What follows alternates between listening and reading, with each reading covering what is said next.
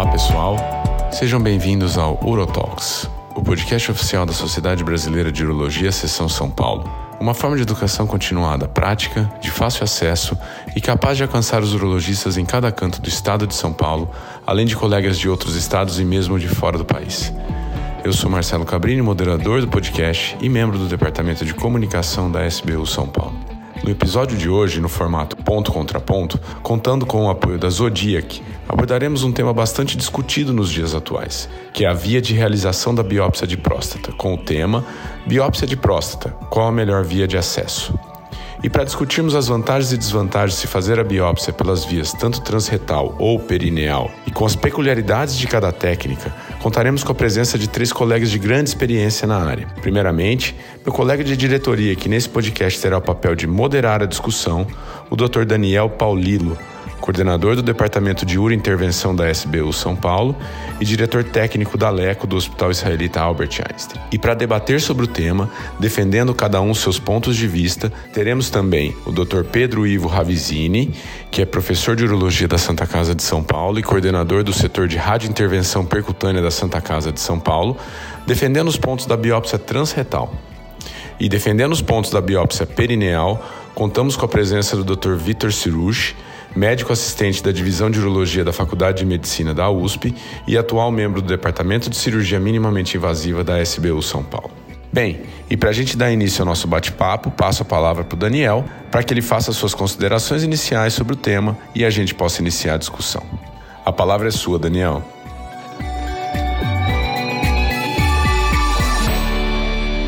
Olá, ouvintes! Sejam muito bem-vindos a esse episódio do Urotalks. Gostaria de agradecer ao Dr. Marcelo pela coordenação desse projeto, a SBU São Paulo pelo convite. Nosso tema de hoje seria sobre biópsia de próstata. Qual a melhor via de acesso? Uma breve introdução aqui para o nosso podcast de hoje. A biópsia de próstata é um método diagnóstico aí já amplamente utilizado e serve para o diagnóstico diferencial das doenças benignas e malignas da próstata, sendo o câncer de próstata um dos mais frequentes entre os tumores dos homens. Bom, historicamente, a biópsia de próstata por agulha foi datada de 1937, porém só depois da década de 80, com o advento do ultrassom e o uso da biópsia transretal, que foi amplamente difundida como método diagnóstico eficaz. A biópsia de próstata ela é um procedimento que traz comorbidades e, no intuito de reduzi-las, a biópsia evoluiu. Evoluiu nas indicações, na metodologia, complicações e perspectivas futuras. E esses serão alguns dos pontos destacados aqui neste podcast. Eu, Daniel, mediarei a discussão sobre o tema, com dois pontos de vista sobre o assunto, com o Dr. Pedro e o Dr. Vitor, dois experts no assunto. Para começar, Pedro, seja bem-vindo aí, obrigado pela participação. Eu que agradeço esse convite, é uma honra poder participar. É, realmente é um tema bem interessante, bem em voga agora. Muito obrigado. Vitor, também, seja muito bem-vindo e obrigado pela participação. Bom dia, Daniel. Uh, fico muito contente de participar aqui ao lado do Pedro, que já é conhecido em biópsia e acho que é um tema importante para nós discutirmos. Beleza. Então, para começar essa discussão, vou abrir aí uma pergunta para o Pedro. Pedrão, ao longo dessas últimas décadas, com a biópsia transretal, aí como que ficou a indicação para uma biópsia de próstata? Eu acho que a gente tem percebido uma mudança no, na tendência. Né? Antigamente a gente se baseava muito em exame físico, é, na história do paciente, no toque. É, cada vez mais eu acho que a ressonância tem nos ajudado a direcionar a indicação da biópsia. É claro que isso não é mandatório, né? existe toda uma análise de custo-benefício, mas no SUS é, existe uma realidade, na clínica particular, uma, uma segunda realidade que a gente tem visto. Então, muitas vezes o urologista se sente mais seguro em indicar uma biópsia quando a gente tem uma, um achado é, significativo na ressonância, mas mesmo assim a gente sabe que é, os outros parâmetros podem nos ajudar a indicar a biópsia. Beleza. aí, Vitor, na, é, pensando agora na biópsia perineal, transperineal, alguma diferença em indicação? Você acha que realmente ainda exame físico, toque, PSA ainda continuam sendo imperativos? Ou, que, qual, qual a sua impressão? Ah, Daniel, eu acho que a indicação não muda muito. O, a biópsia perineal uh, ressurgiu nos últimos, nos últimos anos, talvez na última década, por causa de algumas vantagens em relação a, a complicações infecciosas. A gente comenta mais adiante, mas acho que a taxa de detecção é parecida entre os métodos. Então, a indicação da biópsia não muda entre, os dois, entre as duas formas de fazer. Talvez ah, para pacientes que já fizeram uma biópsia ah, transretal ou transperineal, se ele tiver que fazer uma segunda biópsia porque o PSA continua subindo, os exames continuaram alterados, talvez seja interessante alternar a via de, de biópsia. Então, quem fez transretal fazer a segunda transperineal e transperineal, ah, quando for feita a primeira, talvez fazer a transretal em segundo seja bom. Tem alguns trabalhos que mostraram que isso aumenta a detecção, porque às vezes a, cada biópsia tem facilidade em chegar a um ponto diferente da próstata. Beleza. E Vitor, ainda seguindo com você, na biópsia transretal, existe ali a possibilidade de fazer com anestesia local ou com anestesia geral, né, com sedação. Na perineal, isso é uma realidade ou não? Sempre é com anestesia? Esse ponto é super importante. Ah, quando começaram a fazer biópsia transperineal, quando começaram não, quando voltaram a fazer biópsia transperineal, ah, ah, ela é feita com anestesia geral no centro cirúrgico. E isso é uma grande desvantagem em relação à biópsia né, transretal, que a gente faz no consultório hoje. Mas com o tempo, eu acho que a técnica foi evoluindo e surgiram lugares ou, ou líderes de opinião que começaram a fazer no consultório com anestesia local também. Uh, vou citar, tem duas grandes séries que tem mais de mil pacientes, uma é canadense, outra é americana, todas feitas no consultório com a técnica uh, com a mão, a mãos livres, né? Porque geralmente a gente utiliza um, uma, um braço hidráulico para ajudar a fazer a biópsia, mas esse é feito com a mão livre, com, como eu disse, uma série com um número grande, com uma baixíssima taxa de complicação e com um índice de detecção parecido com a biópsia feita no centro cirúrgico ou também com a biópsia transretal. Então isso era uma limitação, hoje não é mais. É bom, porque pensando nisso daí tem o, o, custo envolvido, né, em todo esse arsenal aí, centro cirúrgico, anestesista, né, e isso daí consegue é, trazer a biópsia transperineal aí para mais próximo um pouquinho aí da biópsia transretal, né, em relação a custo. Por falar em custo, Pedrão, como é que anda o custo aí de, de, de uma biópsia transretal aí, é, é tanto em SUS é, quanto consultório privado? É, essa questão de custo é interessante, né? No ambiente SUS, a biópsia transretal é, não paga nem a agulha. É interessante, né? A gente tem o custo do exame base, que é o ultrassom e a biópsia. Mas a agulha de biópsia é mais cara que essas duas coisas juntas, né? No consultório, é, a biópsia se paga, né? Se a gente usar o convênio, ela se paga. É, o que realmente não tem sido é, coberto pelo, pelo plano são, é a fusão, a fusão de imagens. Então, a maioria, todos os locais que eu conheço em São Paulo, eles têm um adicional para a utilização do sistema de fusão. A biópsia é feita através do convênio, mas ela, a gente consegue usar, é, tem que adicionar um valor para para a fusão. Né? É, é, essa diferença talvez seja interessante também em relação à, transetal e à transperineal. Né? Realmente, a, a transperineal acaba se tornando um procedimento totalmente asséptico. Então, você precisa realmente fazer toda aquela questão de asepsia para acessar o períneo. Né? É, consegue fazer no consultório sem problema, você não precisa de centro cirúrgico, mas talvez seja uma diferença de custo, né? É, enquanto a transetal não precisa disso. Até pensando agora desse ponto de vista de asepsia, Vitor, é, essa é uma grande diferença em relação a, a, aos dois tipos de biópsia, né? principalmente a complicação infecciosa, até por isso que a perineal tem ganhado força. Em relação à complicação realmente infecciosa, como que está esse cenário na biópsia transperineal? Ah, acho que a, essa é a principal vantagem, como eu mencionei antes, e já existem estudos sólidos mostrando que o índice de infecção é muito mais baixo que a biópsia transretal.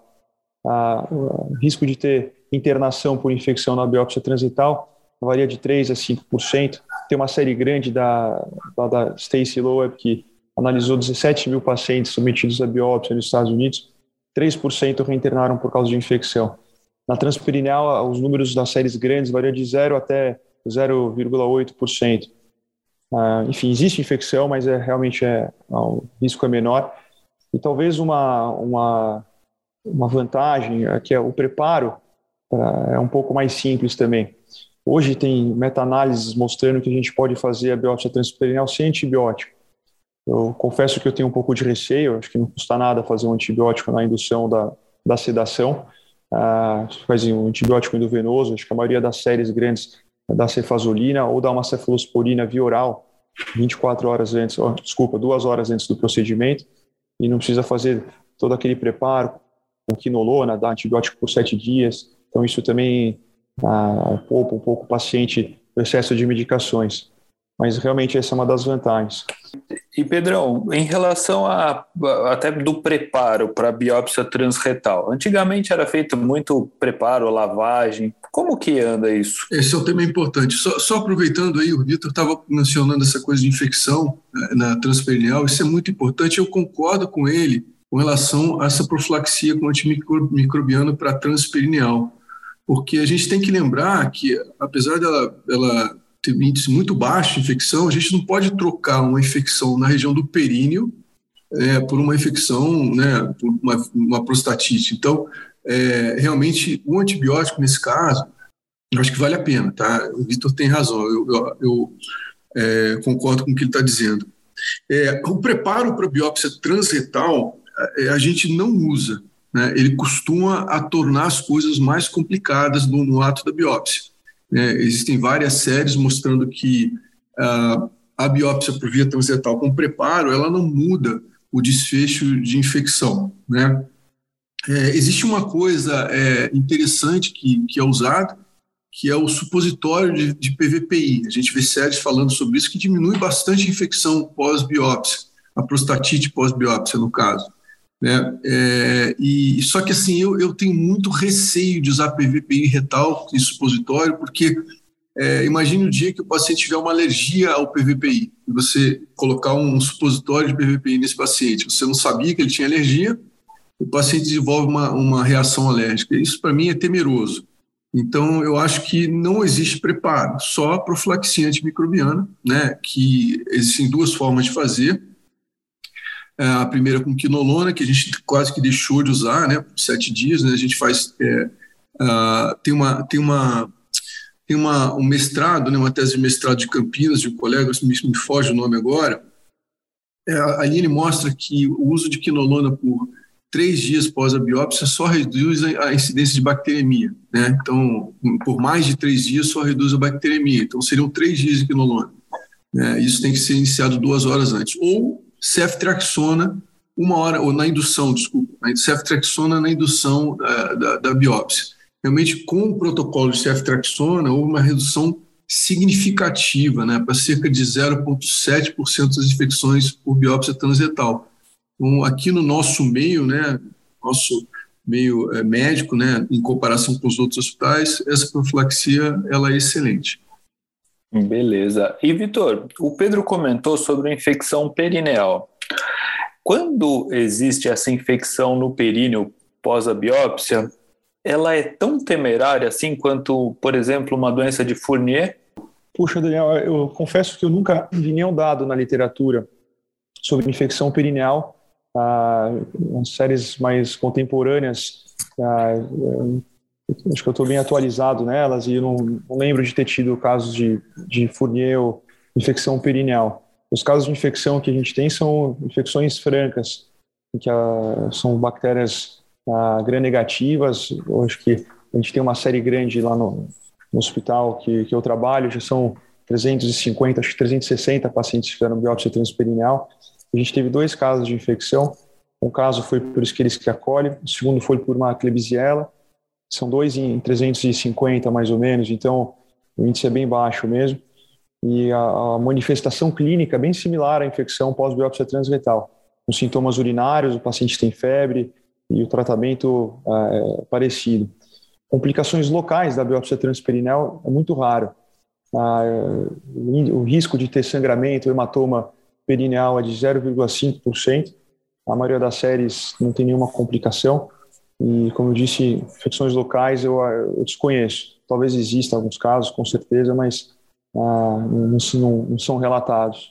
Deixa eu só ah, mencionar algo importante, que, ah, talvez super, super relevante em relação à infecção.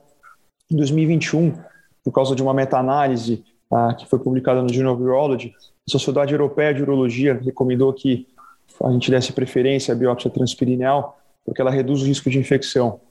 E a gente está falando disso, mas ah, só para citar a importância desse, desse tópico dentro das biópsias, a gente teve um aumento recente de, de infecções pós-biópsia, talvez por causa da resistência das bactérias esquinolonas. O risco de infecção nos últimos 10 anos nos Estados Unidos, ou de internações por infecções, aumentou de 30% a 70%. A gente viu esse cenário mudando primeiro lá fora, e a gente sabe que a, a, as, as, bactérias resistentes a quinolonas aqui no Brasil também aumentaram. Antigamente era 5%, 10%, hoje 20%, em população hospitalar chega até 30%. Então a gente está vivendo esse cenário aqui também, e por isso que a biópsia transperineal ficou apelativa.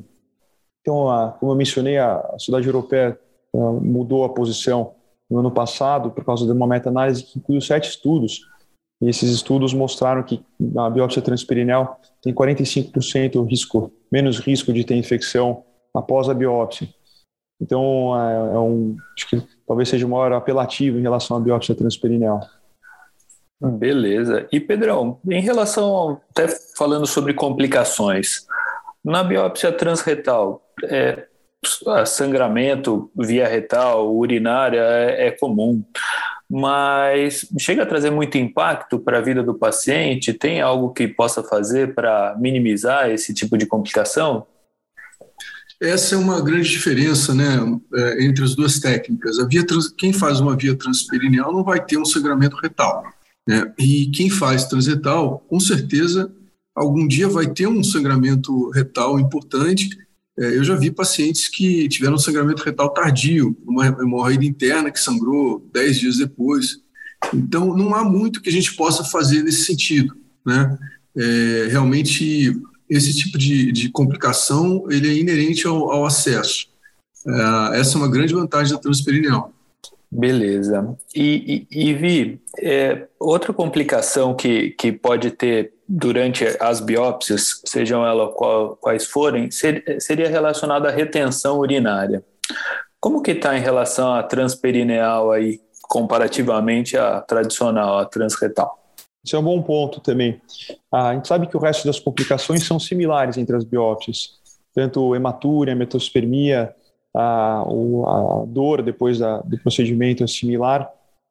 já foi reportado que os pacientes têm uma disfunção erétil transitória depois da biópsia. Isso também é similar. Como o Pedro mencionou, acho que a única diferença é sangramento retal, por motivos óbvios. outro ponto que vale a pena mencionar, que é a retenção, é, talvez seja um pouquinho diferente na literatura. Tem séries que reportaram até 25% de retenção urinária após a biópsia transperineal. Esse é um estudo grande feito na Inglaterra, ah, que estava analisando se tinha que fazer ressonância antes ou não da biópsia, e eles tiveram essa, esse resultado com números bem altos de retenção. Mas nesse, nesse estudo, o número de médio de fragmentos retirados da próstata foi 49. Isso é, é uma média, né? Imagina quantos fragmentos eles tiraram, na, quanto variou essa retirada de fragmentos. E a gente sabe também que a inflamação da próstata ou o risco de retenção ela é proporcional ao número de fragmentos que você retira. Então, ah, tem uma, existe uma, uma impressão falsa, talvez, que a biópsia transperineal tenha maior risco de retenção urinária. As séries que tiram números, ah, um número de fragmentos similar à biópsia transretal não, tem um índice de retenção similar também à biópsia transretal. Tem quatro estudos prospectivos randomizados que já compararam isso, mostraram que o índice de retenção é similar e varia ah, nas séries maiores entre 1% e 3%. Essas duas séries que eu mencionei previamente, que fizeram biópsia no consultório com anestesia local, tiveram acho que 1,7%. É uma coincidência, os dois números foram iguais na, nas duas séries, 1,7% de retenção urinária. Então, hoje a gente sabe que o, o risco de retenção é similar entre os métodos. Perfeito. E Vi, continuando aí contigo, pensando até nesse quantidade de fragmentos que você tira da, da biópsia prostática, claro que existe um, um, um template aí que você segue, né, exatamente para a biópsia perineal. Como, como que funciona esse template? Esse é um ponto que não existe consenso ainda. Talvez seja um ponto fraco da biópsia transperineal, porque cada lugar no mundo segue uma, um padrão diferente. Ah, primeiro que a biópsia transperineal pode ser feita com uma guia de agulha similar à da biópsia transretal, e você vai retirando fragmentos da próstata por zonas.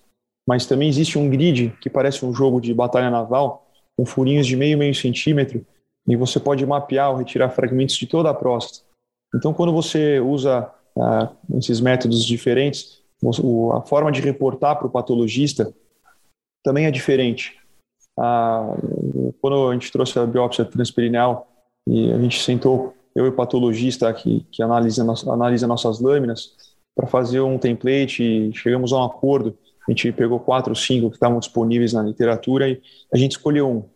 Ah, a gente acaba tirando por zonas e o patologista devolve o, desenho para mim, mostrando quando, onde tiveram os fragmentos positivos, porque isso, ah, no fundo, ajuda também quando a gente vai fazer um tratamento focal, quando a gente vai fazer vigilância ativa e depois tem que rebiopsiar o paciente procurando a área onde tinha alteração antes, ou mesmo quando a gente vai fazer uma prostatectomia radical, a gente sabe a área que a gente tem que tomar mais cuidado durante a dissecção. Então, eu, a gente usa uma referência que foi publicado no, no European Journal, uh, se eu não me engano foi 2016 ou 2017, uh, dividindo a próstata em zonas. O número de fragmentos varia também, porque na biópsia transperineal, uh, muitas vezes a agulha consegue atravessar do ápice até a base da próstata. Então, a gente acaba tirando, setorizando pela zona periférica, zona anterior ah, as zonas laterais da próstata. Então, é um template é bem diferente. A gente não costuma, isso é, uma, é algo que a gente respeita, é, é institucional do hospital que eu faço as biópsias, a gente não costuma tirar mais do que 24 fragmentos, porque vai aumentando o risco de ter complicações. Né? Ah, geralmente, a gente tira de 16 a 20 fragmentos, dependendo do tamanho da próstata e da conformação dela. Beleza. E Pedrão, e o protocolo que você usa normalmente na biópsia transretal? Olha, o protocolo ele é o, é o básico de sempre, né? É 12 mais 1 né? no SUS. É, quando a gente acha que tem ah, alguma, algum achado é, na zona de transição, a gente faz também a biópsia, seja isso orientado pela ressonância ou não. Eu acho que sim, a biópsia da, né, de transição acaba aumentando as complicações de retenção urinária, é, sangramento. E não é uma coisa assim. Eu, eu vejo colegas falando, mas você não random, quantos fragmentos se faz da zona de transição? É muito difícil você randomizar a zona de transição, né? Então, o que eu acho que assim, é, o mais importante de uma biópsia que a gente tem que ter em mente é que você segue sua randomização e quando você tem fragmentos adicionais, áreas adicionais suspeitas, essa deve ser biopsiada. Então, a quantidade de fragmentos da área adicional é o necessário para saturar aquela região. É, eu geralmente trabalho assim, eu randomizo, eu nunca deixo de randomizar, né? Randomizo e faço fragmentos adicionais. Nas próstatas grandes, a gente tem a tendência de tirar pelo menos 16 fragmentos, né? Porque realmente são, são próstatas que têm é, uma área maior para biopsiar. É, uma coisa que o Vitor mencionou ali que eu achei muito interessante é que é importante fazer essa diferenciação, não é? De, do, existe a biópsia transperineal com mapeamento 3D usando grid, né? Realmente são vários fragmentos é, e a biópsia é, com um protocolo, né, de fragmentos que é, cada instituição usa. E isso é muito importante, porque existe uma grande diferença né, entre o mapeamento 3D, né, usando um grid, tirando uma quantidade enorme de fragmentos, certamente essa biópsia vai ter mais complicações do que a biópsia que se faz atualmente. Então, não são coisas comparáveis. Isso que o Vitor mencionou é muito importante. Né? Senão dá a impressão que a biópsia transperineal é, é, é, causa muita retenção, né? esse tipo de coisa. Entendi. E até pensando nessas complicações como a retenção, Vitor, é, existe alguma situação específica que você é, sonda o paciente manda ele embora para casa, por exemplo, com a sonda, quando você retira muitos fragmentos, quando você, sei lá, vislumbra alguma complicação? Ah, não, Daniel, a gente não costuma sondar né, de forma preemptiva. O que eu faço, e isso Uh, existem dados na literatura para suportar, mas talvez seja um pouco de exagero, muita preocupação minha, é dar tansulosina para os pacientes após a biópsia. Ah, eu costumo prescrever por sete dias tansulosina. Pacientes muito jovens com a próstata pequena, eu passei a não prescrever mais tansulosina, mas isso é uma coisa recente. Pacientes que já tomam alfa-bloqueador ou outros remédios para hiperplasia da próstata, eu só mantenho a medicação e não prescrevo nada mais.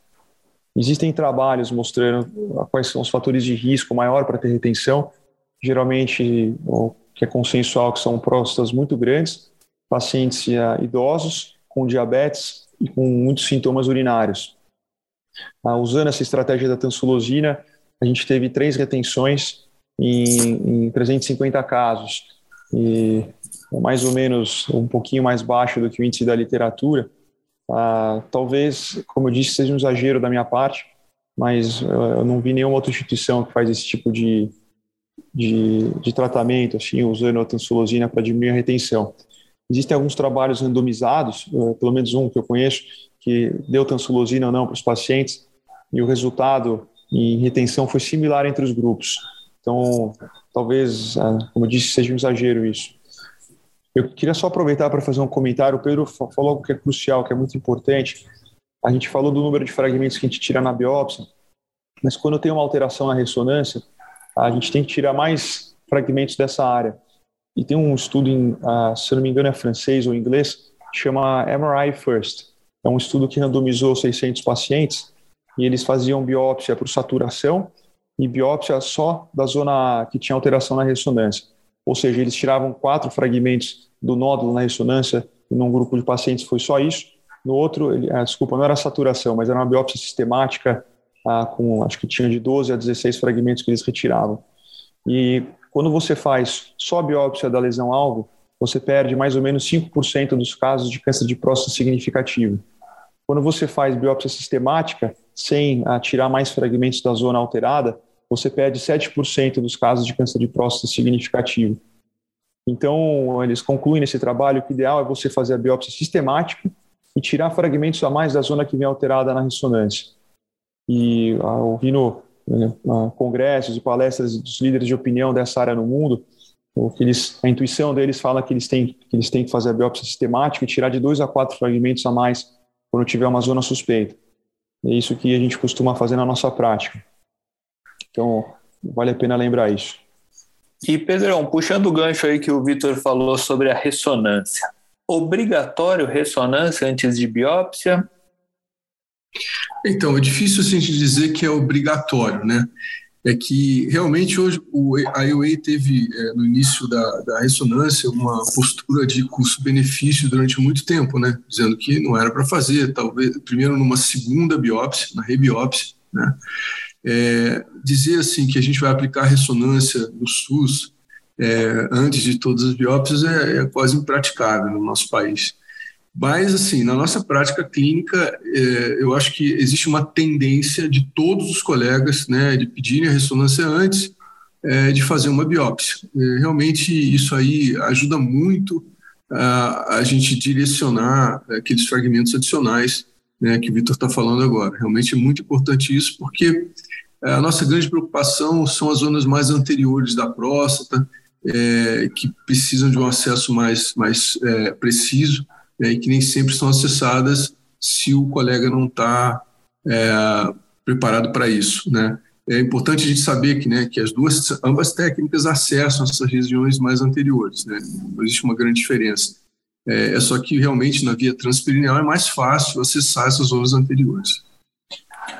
E Vi, é, relacionado à ressonância, imagem de fusão na biópsia, a biópsia perineal é um pouco mais complicada de fazer a fusão da imagem comparado à, à transretal. É, é, é isso mesmo? É, é um pouco mais. Uh, não sei se é um pouco mais complicado. É, os, os, os softwares, uh, sem dúvida, são mais caros para fazer a fusão. Uh, na, na, prática, eu acho que é um pouco é similar pelo que eu vivi. Eu não, eu não sei se é mais difícil. Agora, tocando em biópsia de fusão, eu acho que é importante mencionar que ah, é, um, é um fator que complica ou torna mais complexo a gente fazer biópsia, não tem acessível em todos os lugares. Eu acho que eu, a ideia é muito apelativa. Ah, os pacientes gostam quando a gente explica o que é fusão, eles acham que a biópsia vai ser mais precisa. Mas a gente sabe que ah, para quem faz biópsia e tem muita experiência, não faz diferença fazer confusão ou fazer a biópsia cognitiva. Só para explicar melhor, eu sei que vocês sabem bem, mas para o público, cognitiva é quando o urologista pega a ressonância magnética, olha onde está a lesão e ele faz um, um mapa, tá, olhando o ultrassom da biópsia e o, o local onde está a alteração na ressonância, ele faz isso na cabeça dele e ele biopsia essa região tirando mais fragmentos. A fusão é um software que mescla as duas imagens, sobrepõe a imagem da ressonância com, a, com o ultrassom em tempo real, então você fica vendo no, no ultrassom onde está a alteração que você vai biopsiar. Tem um, tem um, um estudo que é holandês, que tinha 600 pacientes, nenhum paciente, não todos os pacientes tinham biópsia negativa já, e eles foram fazer uma segunda biópsia. Foram incluídos pacientes que tinham PIRADS 3, 4 ou 5. Eles ah, fizeram três grupos. Pacientes, um grupo fez biópsia cognitiva, um grupo fez biópsia por fusão, e um terceiro grupo fez biópsia embora. Embora é uma biópsia em que eles usam ressonância em tempo real. Imagina a complexidade disso. É um paciente dentro do tubo de ressonância e alguém fazendo biópsia ah, ao mesmo tempo. É super ah, difícil. Eu acho que a complexidade aumenta muito do exame. E nessa, nessa, nesse estudo, o resultado é que os três métodos foram iguais em câncer de próstata significativo. E a conclusão do estudo é que é muito importante a experiência do cirurgião e a intuição do, do, do cirurgião. Então, por exemplo, se o Pedro for fazer uma biópsia ah, transretal, transperineal, por cognição, tenho certeza que ele vai ser muito mais preciso de alguém que não tem, que não tem nenhuma experiência. Então, ah, eu acho que essa é a principal diferença. A biópsia cognitiva, resumindo, cognitiva em alguém que, que tem experiência vai ter um resultado ah, tão bom quanto alguém que não tem experiência vai fazer uma biópsia por fusão. Ah, existe uma situação que talvez a biópsia por fusão tenha uma certa vantagem, é quando a gente tem uma próstata muito grande com um nódulo muito pequeno. A gente sabe que, até, na verdade, até o PIRA desfalha. Né? Quando o nódulo tem mais do que meio centímetro, a, a classificação de PIRADS tem uma curaça de 90%, 95%. Quando o nódulo tem menos do que meio centímetro, essa classificação é, ela erra bastante e a curaça vai para 25%. Né? Tem alguns estudos mostrando isso. E, e, no fim, quando a gente vai fazer a biópsia, é difícil a gente acertar um nódulo muito pequeno, às vezes não, como eu disse, numa próstata grande, talvez a fusão ajude nesses casos. E Pedro, pensando também no exame de imagem de ressonância antes de uma biópsia, mudaria a indicação entre uma biópsia transretal para uma biópsia transperineal, dependendo da área em que o nódulo é, existe na ressonância? É, eu acho que sim, com certeza, é, como a gente mencionou antes, é, existe realmente a facilidade de biopsiar as regiões mais anteriores da próstata pela via transperineal, então isso seria uma facilidade. Agora, se, se você não se importar, eu, eu gostaria de aproveitar e, e, falar um pouco sobre a fusão, né? Isso tudo que o Vitor falou é muito interessante, sabe? Eu concordo plenamente com essa questão da cognição e fusão. É, ah, existe um erro sistemático importante é, no método de fusão, né? Então, a, os colegas da urologia têm que entender que a fusão, para se tornar perfeita, é, não é muito fácil, né? Especialmente nas lesões pequenas por conta desse erro sistemático que acontece no, no momento da fusão de imagens. Ah, realmente, os sistemas transetais são um pouco mais práticos de usar. Né? Seria talvez essa a, a, diferença entre a transperineal. É, eu, eu, acredito que cerca de 40% dos tumores de próstata podem ser isoecogênicos, ou seja, invisíveis ao ultrassom. É, e nesse caso, e talvez tumores nas zonas de transição, nesses casos talvez a, a, fusão tenha um pouco mais de auxílio, mas a fusão sempre terá, sempre terá um padrão, é, um percentual de cognição. Então, não adianta o colega que está fazendo o procedimento eu, pessoalmente, eu sempre faço, antes da minha fusão, eu faço uma biópsia cognitiva e depois eu passo para a fusão. Então, é, realmente, a cognição ela é o mais importante durante uma biópsia. Né? E a questão do embor realmente é bem mais complicada. Biópsia na ressonância, o paciente tem que estar anestesiado, imóvel, ele não pode se mexer, tem que usar o grid, é, material específico de nitinol para biópsia dentro do gantry de, de, de ressonância. Então, é um procedimento bem complexo, bem demorado. A ser utilizado tem que ser realmente uma coisa muito uma exceção muito grande, né? Não é uma, uma coisa habitual da gente fazer. Beleza. E, Vitor, você tinha até comentado ali um momento atrás sobre a, a, o, aprendizado sobre a biópsia transperineal, que é, é, é um pouco mais, digamos assim, ainda restrito a alguns centros. A residência médica, a SBU é, orienta que todos os serviços de residências tenham serviços ligados à biópsia de próstata e o mais frequente, principalmente no SUS, é a biópsia transretal. Como fica essa parte do conhecimento, do aprendizado para uma biópsia transperineal? Ah, Daniel, acho que a minha, minha opinião não reflete talvez a opinião de todos, mas eu acho que a biópsia transperineal ela é até mais fácil de fazer. Ah, no fundo, depois a gente falar da biópsia embora, como o Pedro mencionou, acho que a gente tem que nos mover até a sociedade de urologia para a gente simplificar a biópsia e tornar acessível a todos. Então, a biópsia transperineal tem um grande limitante, que são os equipamentos. O ultrassom ele tem que ter, tem que ser biplanar, e esses ultrassons custam super caros, por isso a biópsia fica menos acessível. Mas a gente vê no mundo inteiro um movimento nessa direção, de fazer a biópsia ah, por cognição, no consultório, com anestesia local, ah, e reduzindo o número de complicações. A, a, taxa de detecção, eu já vou falar sobre aprendizado, mas é, só para suportar minha ideia, a taxa de detecção entre os métodos é igual. Já tem, acho que duas ou três meta-análises que até analisam os mesmos trabalhos, mas são quatro trabalhos randomizados prospectivos que, que uh, compararam os dois, dois, tipos de biópsia e o resultado é igual. Eu acho que depende muito mais da, da diligência ou do perfeccionismo de quem está fazendo a biópsia. Por exemplo, como o Pedro mencionou antes, se tiver uma, uma alteração anterior na próstata, e o, e o biopsiador for bom, ele consegue chegar nesse, nesse nódulo na zona anterior ah, por, por, qualquer um dos dois métodos. Agora, a biópsia transperineal é mais fácil de chegar na zona anterior, talvez seja um pouco mais fácil de chegar no ápice. Então, para quem tem menos experiência, é mais fácil de ser realizado. Quando a gente faz com grid, usando um braço hidráulico, ou mesmo aqueles braços que a gente usa para fazer braquiterapia, ah, fica mais padronizável o método, porque você instala o braço, tem um grid na sua frente, você enxerga bem a próstata e você tira fragmentos uh, bem simétricos da próstata. O grid faz com que você tire de meio, meio milímetro e você não fica com a mão livre escolhendo onde você vai fazer a biópsia. Então, talvez seja mais fácil de aprender. Óbvio que acho que talvez nos primeiros casos, uh, como tem mais equipamentos, uh, tem mais coisa para a gente prestar atenção e aprender a instalar e mexer e regular. Mas depois que você aprende, fica um, um procedimento bem padronizável acho a qualidade do, do procedimento uh, é boa. Eu acho que é talvez isso é um chute meu. Eu, a minha sensação é que a, a curva de aprendizado para a gente conseguir ter um índice bom na biópsia cognitiva seja mais fácil na transperineal, não com a mão livre, mas usando o template, do que na biópsia transretal com a mão livre. E Pedro, até para a gente diferenciar um pouco os dois tipos de biópsia, existe diferença dentre os métodos de biópsia que traria alguma diferença entre uma perspectiva terapêutica para outro tipo de cirurgia, outro tipo de tratamento, ou não? Elas são similares entre os métodos? Eu acho é, é realmente importante fazer uh, o mapeamento é, 3D por via transperineal com grid. Eu acho que isso é uma coisa interessante, para você mapear realmente as zonas é, de, de neoplasia para que o paciente seja tratado da forma mais adequada possível.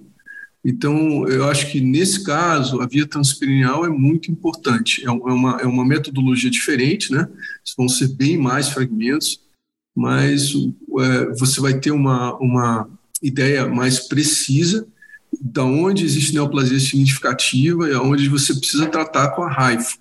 É, é, é, acho que nesses casos é importante a gente sempre lembrar que não é apenas uma biópsia, não é uma biópsia tão simples. Você precisa obter fragmentos, marcar para qual lado desse fragmento está a base, para qual lado está o ápice, entender que é, o que a gente tem hoje no mercado são agulhas é, um pouco podem ser mais curtas do que o trajeto ápico basal, então é necessário no mesmo no mesmo sítio de biópsia às vezes dois fragmentos, né? Existe no mercado aí ideia de, de de fazer uma agulha com 6 centímetros de fragmento.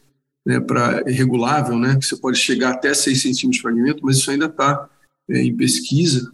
Mas é, eu acho que para é, direcionamento de terapia focal, né, alguma outra terapia, talvez é, esse tipo de, de, de técnica transperineal realmente com grid, com mapeamento 3D seria a melhor coisa para o paciente. Beleza. Vitor, algum comentário sobre isso? Sobre essas diferenças técnicas? Não, concordo plenamente com o Pedro. Eu acho que dizer, existem várias coisas diferentes que a gente está discutindo. A biópsia transperineal com a mão livre, ah, eu acho que ela é similar à biópsia transretal com a mão livre também, ah, só que com menos risco de infecção. Ela não, ela não tem essa, essa facilidade para chegar em zonas da próstata ou mapear a próstata. A biópsia transperineal com grid, ela é diferente da biópsia transperineal a mão livre. E a indicação, quer dizer, você pode indicar em qualquer caso, mas talvez é, nesses casos especial que o Pedro mencionou, ela seja realmente um pouco mais precisa. A gente mapeia a próstata melhor. Eu acho que também vale a pena mencionar que pacientes em vigilância ativa são, são bons candidatos a fazer esse tipo de biópsia. Ah, e fazer uma, uma, uma menção, uma impressão, uma vivência que eu tenho, eu acho que quando a gente faz a biópsia, independente da via, existem as alterações, alguma cicatriz ou fibrose que se forma em volta da próstata, que a gente percebe às vezes na cirurgia. Então, a biópsia transretal, e tem alguns casos que eu tive a oportunidade de operar, que tinham feito biópsia transretal, usando uma técnica que mergulha a agulha no formol ah, para diminuir o risco de infecção, né? Ah, porque quando você, isso tem estudos mostrando, ah, quando você põe a agulha no formol, você mata as bactérias. Mas esses casos, um ou outro que eu, que eu participei, tinham bastante fibrose na zona posterior da próstata. A biópsia transretal, como ela fura a zona posterior, teve alguns casos que eu também peguei bastante fibrose nessa zona periférica da próstata. Na biópsia transperineal, ah, eu vi alguns casos que a gente tinha fibrose no ápice da próstata, um pouco diferente da biópsia transretal. E acho que é importante isso. Ah, como biopsiador, eu vejo alguns casos, quando estou fazendo a biópsia, que formam um pequeno hematoma em volta do ápice da próstata. E acho que é nosso papel como urologista, é, quando a gente devolver esse caso para o colega que é, indicou o exame, a gente olha, formou um pequeno hematoma, talvez vale, vale a pena esperar um pouquinho mais para fazer a cirurgia se tiver alguma alteração. Mas é, são pequenos detalhes que vêm da, da minha impressão clínica minha, eu nunca vi escrito. Eu não sei se o, se o Pedro já viveu algo parecido. É, realmente essas coisas são bem interessantes, né, é, Vitor? E, e, eu nunca fiz a biópsia com essa história de, de usar formol, porque realmente me assusta, né? Me assusta bastante. É, eu já vi uma vez um colega fazer, é, eu recebi um paciente com disfunção erétil no consultório, é, e pela história clínica eu já suspeitei do que estava acontecendo, e foi uma biópsia no ápice que pegou a dorsal profunda. O paciente teve bastante complicação no pós na pós-biópsia, né? E, e ele, ele, na verdade, é esposo de uma, de uma colega médica que eu conheço, do Rio de Janeiro, e ele acabou vindo a São Paulo para a gente conversar, e a gente conseguiu, com ultrassom, achar essa trombose no dorsal profundo.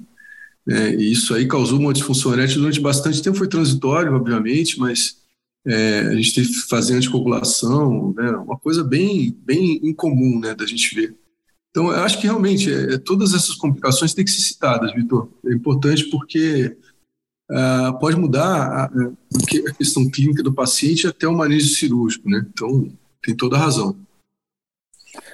E, Pedro, você falou sobre anticoagulação aí do paciente para um tratamento de uma trombose. A anticoagulação é uma contraindicação para biópsia? Sim, assim, o, o AS é, é, discutível, né? O paciente pode continuar usando AS na biópsia, a gente prefere não usar o AS por uma questão judicial, né? Se um juiz um dia te perguntar, mas por que que não suspendeu o AS? O paciente sangrou até morte por causa do uso do AS. Por que que você não suspendeu? Ah, bom, você tem que ter uma boa justificativa para isso. Mas a gente sabe que hoje é, a gente faz a biópsia de próstata mesmo com utilização do AS. Só que existe um risco maior da gente ter complicações. Agora, as outras anticoagulações realmente têm que ser suspensas. Né? O risco de sangramento aumenta e, e, a via transretal ela ainda é mais temerosa nesse sentido por conta da chance de sangramento retal. Vitor, alguma, algum comentário sobre isso? Eu concordo com o Pedro. Existem guidelines que nos ajudam a direcionar o manejo de pré e pós-biópsia uh, com, com anticoagulantes, mas a gente tem que usar um pouco de bom senso nesses casos. Uh, se é um paciente idoso que tem um risco cardiovascular muito alto, tem um toque um PSA muito alto também, precisa do diagnóstico para conseguir receber um tratamento, a gente pode fazer uma biópsia com menos fragmentos, às vezes, mantendo um antiplaquetário fazer uma ponte com Clexane. Então, tem casos que saem do, do padrão, a gente tem que analisar paciente a paciente. Perfeito. E, Vitor, tempo entre biópsia e a cirurgia. Existe diferença aí entre as técnicas? A gente costuma esperar um mês entre a biópsia e a cirurgia. É, acho que é uma, uma, algo meio empírico. Eu vejo na transretal, tem colegas que esperam um mês, dois meses, mas eu acho que não muda muito de, um, de uma biópsia para outra, a não ser situações de exceção, como eu mencionei, ou nos forma um hematoma muito grande durante a biópsia, que a gente consiga ver o próprio procedimento. Pedrão, concorda? Plenamente. Realmente eu acho que é padrão, todos os colegas utilizam é, um mês pós. Eu acho que a única situação em que eu, eu já me arrependi e nunca mais faço uma prostatectomia com um mês é num paciente com, que fez RTU máxima, uma RTU bem é, importante. Né? É, eu tive um paciente com história que foi exatamente essa situação. O paciente não tinha diagnóstico e a gente fez uma RTU máxima nele e aí detectou a neoplasia. Isso faz muito tempo. É, e a cirurgia foi um inferno. Talvez nesse caso eu esperasse seis meses para operar o paciente, sabe? tenho bastante receio dessa situação. E ainda foi corajoso, viu? Porque operar depois de uma RTO grande dessa é complicado. E, Pedrão, aproveitando aí que você está aí já no, na linha, perspectivas futuras aí sobre biópsias de próstata? Eu acho que tem uma perspectiva muito interessante, né? Talvez a, a, a microultrassonografia é uma novidade que tem sido é, utilizada por aí. É, na verdade, é uma técnica que aumenta a resolução do, do, do ultrassom. Né? Pode ser feita tanto por via transretal quanto via transperitoneal, mas são transdutores que vão até 29 MHz.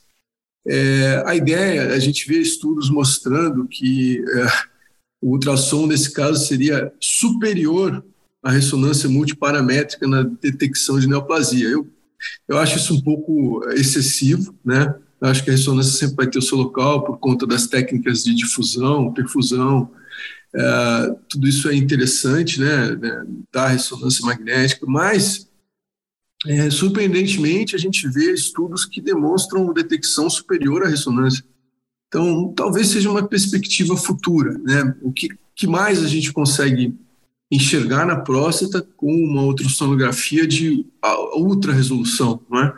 É, isso aí com certeza vai incorrer em mais custos, aparelhos mais caros, transdutores mais caros, plataformas mais complexas.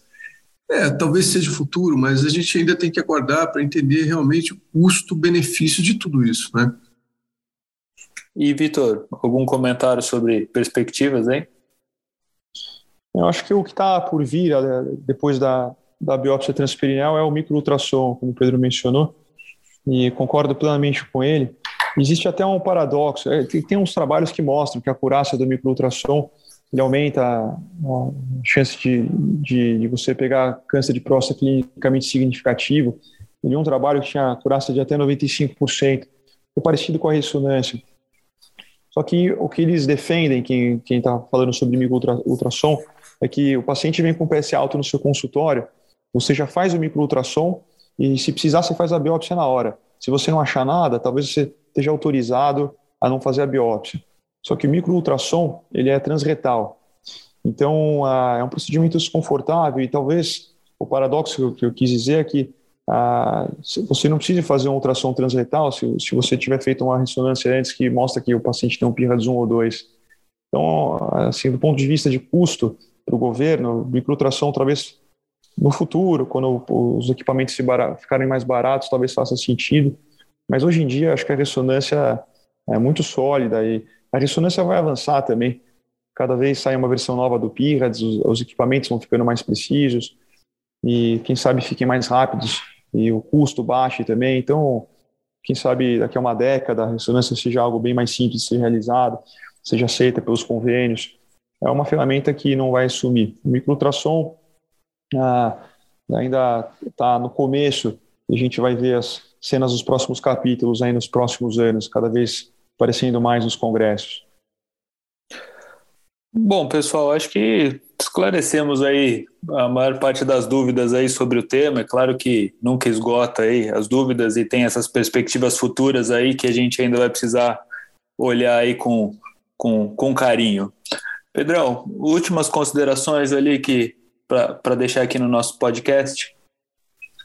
É, eu acho que esse podcast foi fantástico. A gente vê claramente uma tendência de migração é, da biópsia transretal para a biópsia transperineal.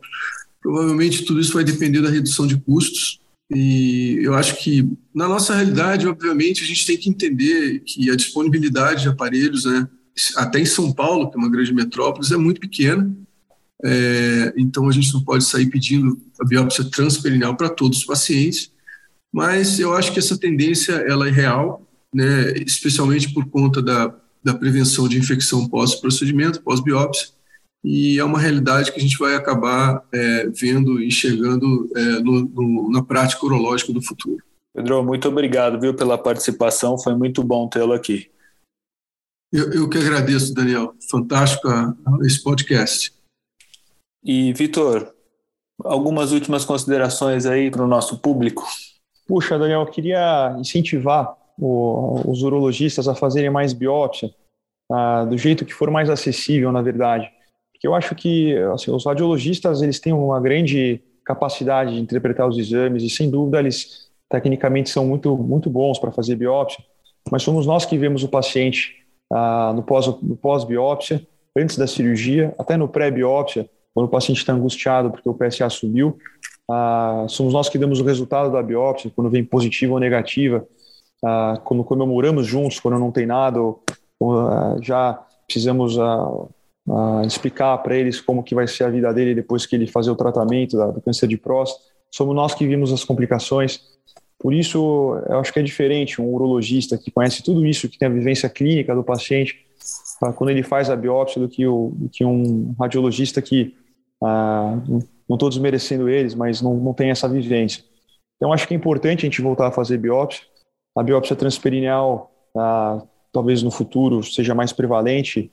A Sociedade Europeia de Urologia, esse ano, soltou mais uma publicação recomendando que as biópsias devem ser feitas por via transperineal, não só por causa de infecção, mas porque a taxa de detecção é similar, enfim, por outras, outras considerações. E esse movimento deve se repetir nos outros países. Ah, eu acho que a gente tem que estudar esse método, que é simples de aprender. Hoje é limitado por causa de custo e complexidade, mas logo, logo, talvez com o tempo, simplifique, esteja disponível a todos os, os urologistas. Então, acho que essa é uma mensagem que eu queria passar aqui no final. Eu gostaria de agradecer pelo, pelo convite, pela participação. É um prazer estar ao lado de vocês aqui nesse podcast. Espero que as informações sejam úteis. Muito obrigado mesmo, viu, Vitor? Foi de suma importância aí a opinião de vocês dois, na realidade. Agradeço a disponibilidade de vocês, todo esse conhecimento aí dispendido. Agradeço também à Sociedade Brasileira de Urologia, o capítulo São Paulo, e ao Dr. Marcelo aí pela coordenação do nosso podcast. Muito obrigado aos ouvintes. Tenham um ótimo dia. abraço a todos. Forte abraço. Muito bem, pessoal. Estamos então finalizando mais esse Urotalks, onde pudemos ter um excelente panorama sobre o tema de biópsias de próstata. E eu gostaria de agradecer muito nossos convidados pela participação no nosso podcast e dizer que foi uma grande honra para o Urotalks ter vocês três aqui com a gente. Obrigado a todos pela participação. Você acabou de ouvir mais um episódio do Urotalks, o podcast oficial da Sociedade Brasileira de Urologia Seção São Paulo. Lembrando que todas as edições estão disponíveis no site www.sbusp.org.br e também nas principais plataformas de streaming. Nos vemos no próximo episódio. Até lá!